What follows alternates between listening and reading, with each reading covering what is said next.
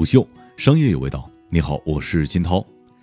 蚂蚁上市，万亿巨头终养成。本文来自虎嗅，作者李玲。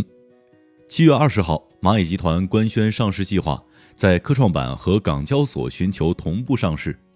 一个月之前，蚂蚁金服改名为蚂蚁科技，一切都是早有铺垫。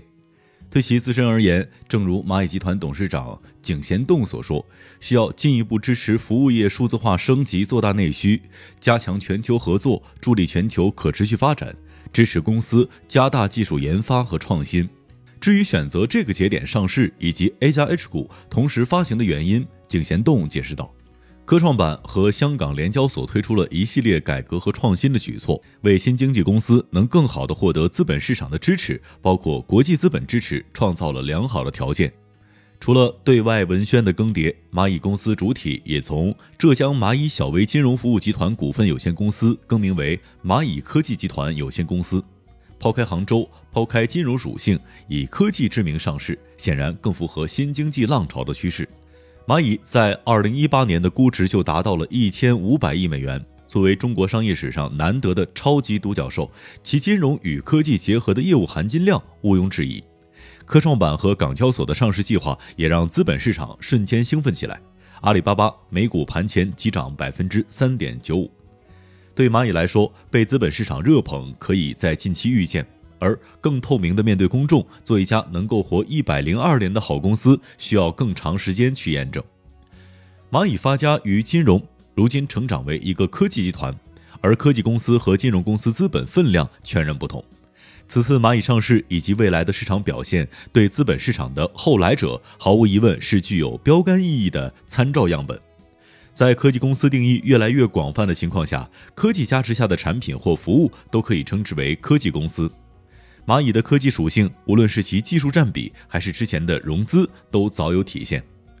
蚂蚁集团 CEO 胡晓明此前接受外媒采访的时候透露，至2019年年底，蚂蚁的技术服务费已经占到总收入的一半以上，未来五年技术服务费占比将达到百分之八十。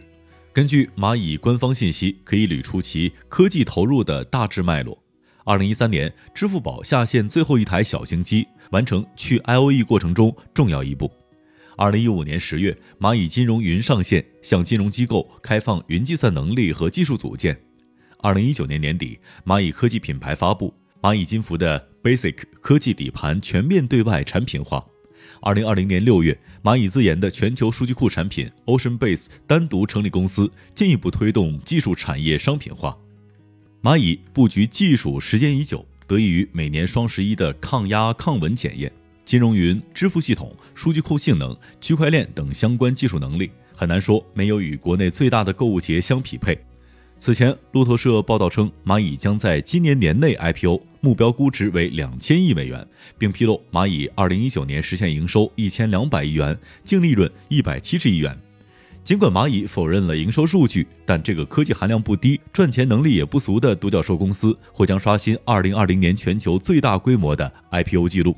二零一八年，蚂蚁金服宣布融资一百四十亿美元，融资过后的估值超过一千五百亿美元。两年之后的今天，蚂蚁估值超过两千亿美元，大概率板上钉钉，成为全球最大的科技独角兽。很难忽视的是，当人们在谈论蚂蚁的时候，更多是以总用户超过十亿的移动支付平台支付宝为载体的。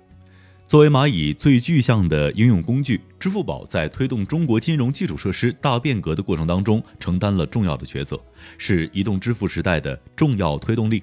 如今，我们所享受的移动支付的便利，不用再面对银行柜台的冷脸和携带现金的风险，有了更多选择和拒绝的权利，都在支付宝的一点点业务拓展当中体现。而从上市的基本面来看，无论业务营收能力、稳定性，还是未来的想象力，蚂蚁都会得到资本市场的青睐。蚂蚁几乎拥有金融领域的全牌照，在当前监管宽松的情况下，资管方面优势明显。那么，按照阿里巴巴财报的估算，仅2019年第四季度，蚂蚁盈利超过二十亿美元，营收能力可以一窥，并且从2020年的一系列动作来看，蚂蚁打造的金融科技开放平台作用显现。小微商户、农村金融以及供应链端的数字化服务都是未来的发力空间。